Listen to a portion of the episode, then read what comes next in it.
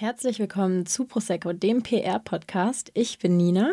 Und ich bin der Christian. Und wir reden hier in dem Podcast über Kommunikation ist Haltungssache. Und heute werden wir uns mit Valerie unterhalten, denn wir finden, Haltung soll man nicht nur im Arbeitsumfeld und in der Politik zeigen, sondern auch im Privaten. Und Valerie war in einem Frauenhaus in Nicaragua und darüber wird sie uns heute mehr erzählen. Hallo liebe Valerie, schön, dass du heute bei mir bist. Hallo. So, ich stelle euch mal kurz unseren heutigen Gast bei uns in der Sendung vor. Ähm, falls ich irgendwas falsch gesagt habe, darfst du mich einfach gerne korrigieren. Alles klar. Du bist die Valerie, bist 21 Jahre alt, ähm, studierst mit mir zusammen PR an der Hochschule der Medien in Stuttgart, kommst aber eigentlich aus der Nähe von Nürnberg. Und heute wollen wir vor allen Dingen über dein Auslandsjahr in San Carlos in Nicaragua äh, sprechen. Da warst du 18 Jahre, als du dort warst. Und ähm, ähm, hast dich dort in einem Frauenhaus ehrenamtlich engagiert und da möchten wir heute ein bisschen drüber sprechen. Genau. So.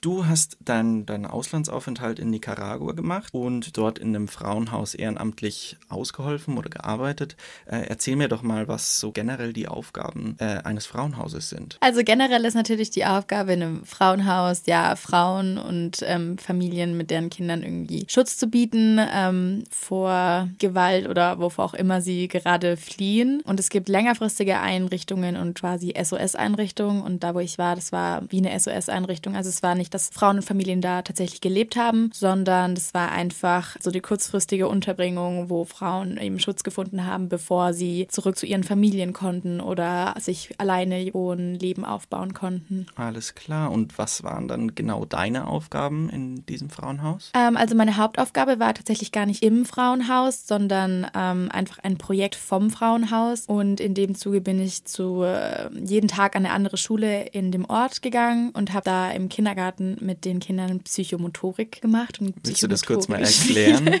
was Psychomotorik ähm, ist? Ja, also Psychomotorik, ich bin natürlich kein Experte, aber im Prinzip geht es darum, ja, Personen in deren Verhalten zu beobachten. Es geht auch bei Erwachsenen, ähm, da ist es aber nochmal ein bisschen anders. Und bei Kindern macht man das so, indem man die einfach spielen lässt und guckt, wie sie sich in dem Spiel verhalten, ob die irgendwelche Verhaltensauffälligkeiten zeigen. Also zum Beispiel, dass sie gewalttätig werden oder dass sie sich überhaupt nicht einbringen. Und dann versucht man so deren Verhalten Verhalten da zu korrigieren. Also man beobachtet viel und dann evaluiert man und dann versucht man einzugreifen, um das in so Bahnen zu lenken und den Kindern so eben normales Verhalten zu zeigen. Mhm.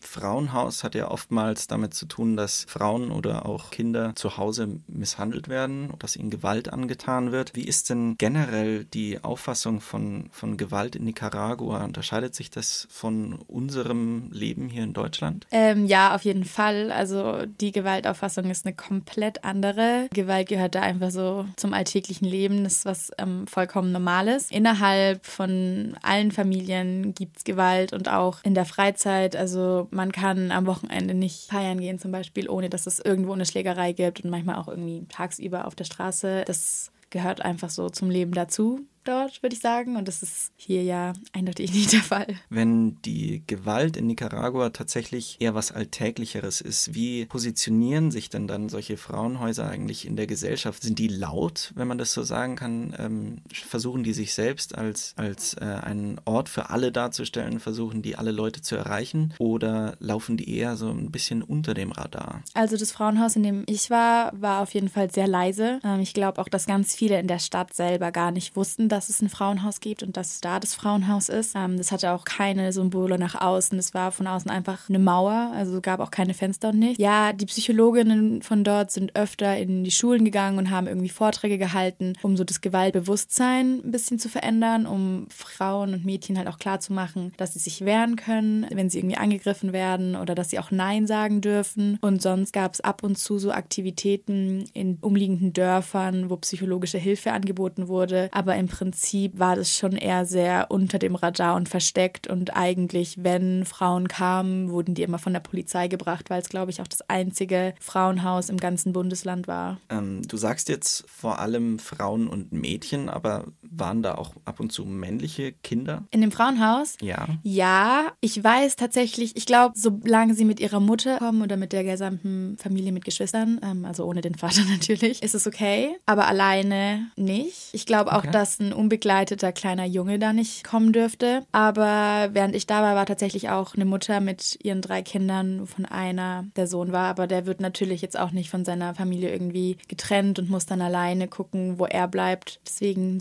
ja, wenn es ein Kind ist schon, aber zum Beispiel männliche Handwerker oder so, das ging gar nicht. Die durften da nicht rein. Verstehe. Wie wurde denn dein Engagement auch in deinem privaten Umfeld so aufgenommen oder auch jetzt von Fremden, die dich so getroffen haben oder die damit konfrontiert wurden, dass du dich da engagierst. Wie wird es aufgenommen, nachdem Gewalt ja anscheinend in Nicaragua dann doch so ein, so ein alltägliches Thema ist? Das war eigentlich nie so ein Thema. Also jeder wusste, dass ich das gemacht habe, aber ich glaube, niemand hat es so als großes Problem gesehen. Also es war jetzt nie, dass Leute zu mir hergekommen sind und gesagt haben, oh, danke, du machst da echt einen wichtigen Job oder ja, sondern das war einfach, ich habe da halt gearbeitet und es braucht halt Menschen, die Menschen Not helfen und das war dann mein Job und das war's. Also das wurde so gar nicht als krasse Gewalt angesehen, die da passiert und wo man dann einschreitet. Deswegen, das war einfach ein ganz normaler Job. Ich wurde da auch jetzt nicht groß gefragt von meinen Freunden oder so. Es war normal einfach. Also hast du auch keine negativen Rückmeldungen erhalten? Nein, eigentlich nicht. Also es wurde schon öfters mal so, wenn ich so ein bisschen was erzählt habe, ich muss natürlich aufpassen, ich kann nicht viel halt erzählen dann dort, was da drin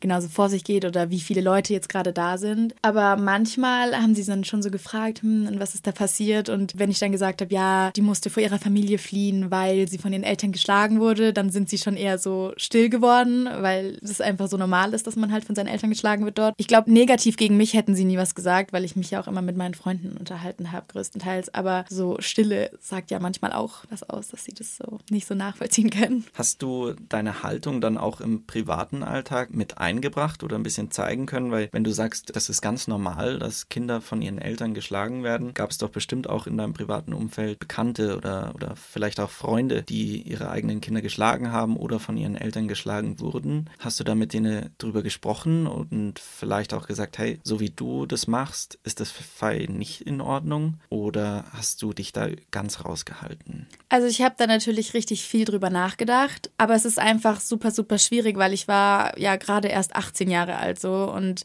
die meisten Mütter sind auch einfach deutlich älter als ich und haben viel mehr Erfahrung. Und wenn man dann dahin geht und sagt, hey, das ist übrigens ganz schlecht, was du da machst und du versaust deinem Kind gerade das ganze Leben so, dann hört dir ja keiner mehr zu. Dann ist jegliche Basis für ein vernünftiges Gespräch einfach direkt weg. Und deswegen habe ich mich so direkt nicht eingemischt. Es gab ein paar Situationen, wo mir quasi angeboten wurde, ein Kind zu schlagen. Also wenn ich irgendwie mit einem Kind gespielt habe, dass dann die Mutter irgendwie kam und meinte so, ja, wenn das Kind nicht hört, kannst du es ruhig schlagen. Und dann habe ich schon gesagt, nein, nein, ich mache das nicht, auf keinen Fall. Ähm, ich meinte aber auch meistens dann halt so dazu so, das ist so deine Erziehung, aber das ist was, was ich persönlich auf keinen Fall gutheiße oder unterstütze, deswegen werde ich das nicht machen. Und auch wenn ein Kind zum Beispiel mit mir streiten wollte ähm, und die Mutter dann gekommen ist und sagt, nee, das darfst du nicht, sonst schlag ich dich, habe ich auch was dazu gesagt, so wie, nein, nein, das kann ich schon machen, ist nicht schlimm oder wir finden irgendwie eine andere Lösung. Da habe ich was gesagt und sonst habe ich bei Freunden so sanft versucht, halt drüber zu reden reden. Aber ja, es ist halt einfach super schwierig, auch gerade bei Freunden, weil man will ja auch jetzt nicht die ganze Freundschaft zerstören und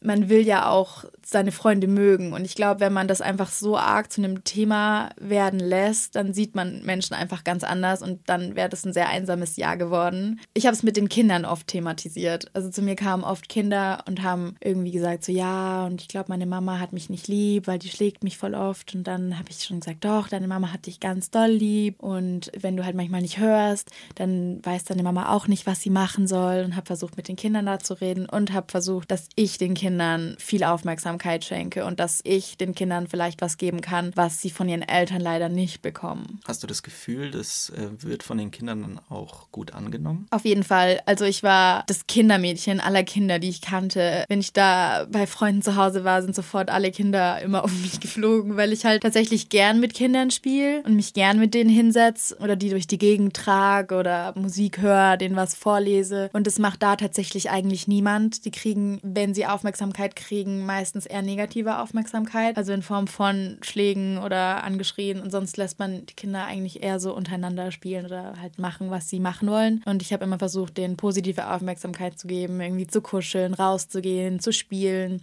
Ich habe auch immer angeboten, dass ich auf die Kinder aufpasse oder wenn ich mit einem Kind irgendwie, keine Ahnung, in die Stadt gegangen bin, habe ich irgendwie auch so die Cousinen gefragt, hey, wollt ihr auch mitkommen? Also ganz, ganz viele Kinder da erinnern sich immer noch an mich und das finde ich super schön, wenn ich dann irgendwie Briefe bekomme oder Fotos, Sprachnachrichten, dass sie mich ganz doll vermissen, obwohl sie mich jetzt schon jahrelang gar nicht mehr gesehen haben. Und so die Hälfte ihres Lebens einfach mich nie gekannt haben, aber sich trotzdem noch an mich erinnern und sich daran erinnern, dass wir schön gespielt haben und eine schöne Zeit gehabt haben. Und deswegen freut mich das voll und ich glaube, dass ich da schon für die Kinder so ein bisschen was verändern konnte. Sehr schön. Jetzt sagst du, Kinder werden da oder das gehört zur Kindererziehung dazu, dass die geschlagen werden. In Deutschland ist ja Gewalt eher mit äh, Männern in Verbindung gebracht. Ist es dort auch so? Schlagen Väter die Kinder oder schlagen Mütter auch die Kinder? Tatsächlich schlagen eher Frauen. Ganz oft ist es so, ähm, dass der Vater tatsächlich überhaupt nicht im Bild ist. Und auch wenn er es ist, übernimmt die Kindererziehung eigentlich die Mutter.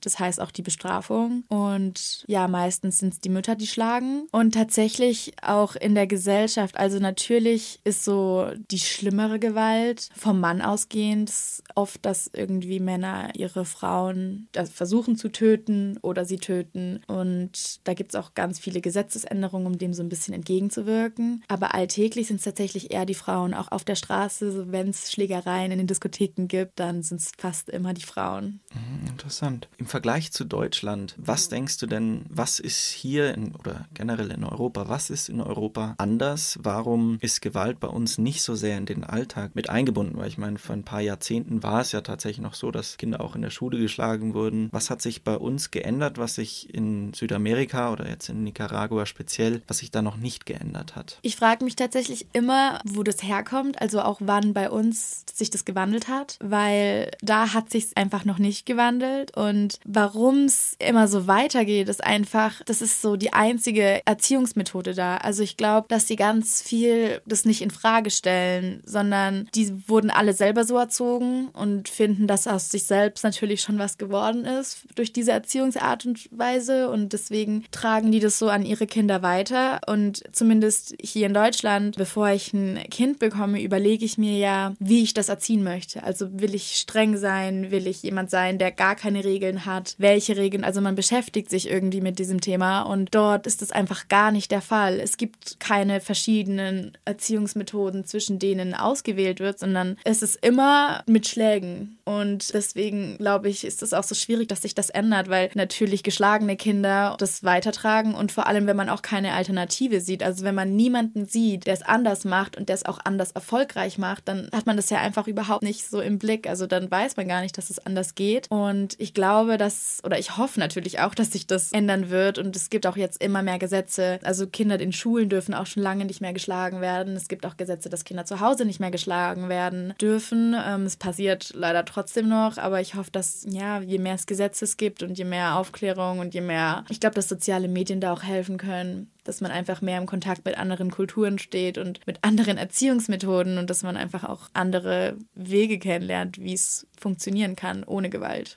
Also denkst du, dass die Globalisierung da auch einen wichtigen Teil damit spielt oder die Technisierung, dass man sagt, Technologie und Internet und Fernsehen ist leichter zugänglich auch für ärmere Personen oder ärmere Länder, dass man sagt, ja, durch die Informationen, die sie äh, oder die Personen aus dem Internet erhalten, lernen sie vielleicht, dass die eigenen Erziehungsmethoden nicht die richtigen sind oder dass es auch anders gehen würde? Also ich hoffe es auf jeden Fall. Ähm, ich habe so das Gefühl, dass jetzt so unsere Generation äh, da viel bewegt. Also auch so Leute in unserem Alter in Nicaragua stellen viel politisch in Frage und ich hoffe, dass sie auch sozial viel in Frage stellen. Aber bis jetzt ist da noch nicht so viel passiert. Also ich sehe ganz viele Memes auf Facebook, wo sie sich noch irgendwie darüber lustig machen, dass sie alle von ihren Eltern geschlagen werden. Ähm, also wirklich Memes über häusliche Gewalt, wo ich auch manchmal dann echt sage, so Leute, das könnt ihr doch jetzt nicht posten. Das ist so, ich kann da nicht drüber lachen, weil ich finde das eigentlich so traurig. Aber es ist im Netz und es steht im Austausch und ich hoffe, dass der nächste Schritt dann ist, es zu überdenken und zu hinterfragen, dass sich das auch ändert. Jetzt noch, bevor wir zum Ende kommen, eine letzte Frage. Du hast jetzt relativ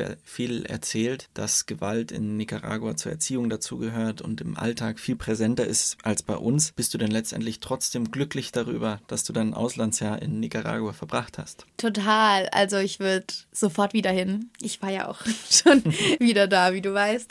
Ich weiß nicht, ich glaube, man lernt es so ein bisschen zu trennen. Muss man auch, sonst kann man, wie gesagt, glaube ich, da gar nicht glücklich werden. Und man muss sich natürlich auch auf die positiven Dinge fokussieren. Und die Gewalt ist ein riesiger negativer Aspekt, der da einfach so vorhanden ist und in der Luft rumschwirrt und im täglichen Leben da ist. Aber es gibt einfach so viele tolle Sachen, so im Land, aber auch an den Leuten. Und was mir am meisten mitgegeben hat, war, dass ich so viel Zeit mit den Kindern verbringen konnte und dass sie das auch wirklich gewertschätzt haben. Und das merkt man ja auch, wie ich vorhin schon gesagt habe, an diesen Briefen, die ich jetzt noch bekomme und irgendwie Geschenke und die fragen ganz viel nach, wann ich wiederkomme. Und ich habe da einfach so viel Liebe von diesen Kindern bekommen und ich habe die auch alle so sehr in mein Herz geschlossen, dass ich sofort wieder zurück würde und ich würde sofort das Gleiche nochmal arbeiten. Und ja, ich bin super, super froh, dass ich es gemacht habe. Und ich glaube, dass ich auch durch diesen Unterschied zu Deutschland einfach super viel dazulernen konnte und auch einfach viel jetzt noch aus einer anderen Sichtweise im Jahr wahrnehmen kann. Liebe Valerie, vielen lieben Dank, dass du da warst, dass du. Danke, dass ich ähm, hier sein durfte. Dass du uns so viel erzählen konntest. Bis dahin. Bis dahin.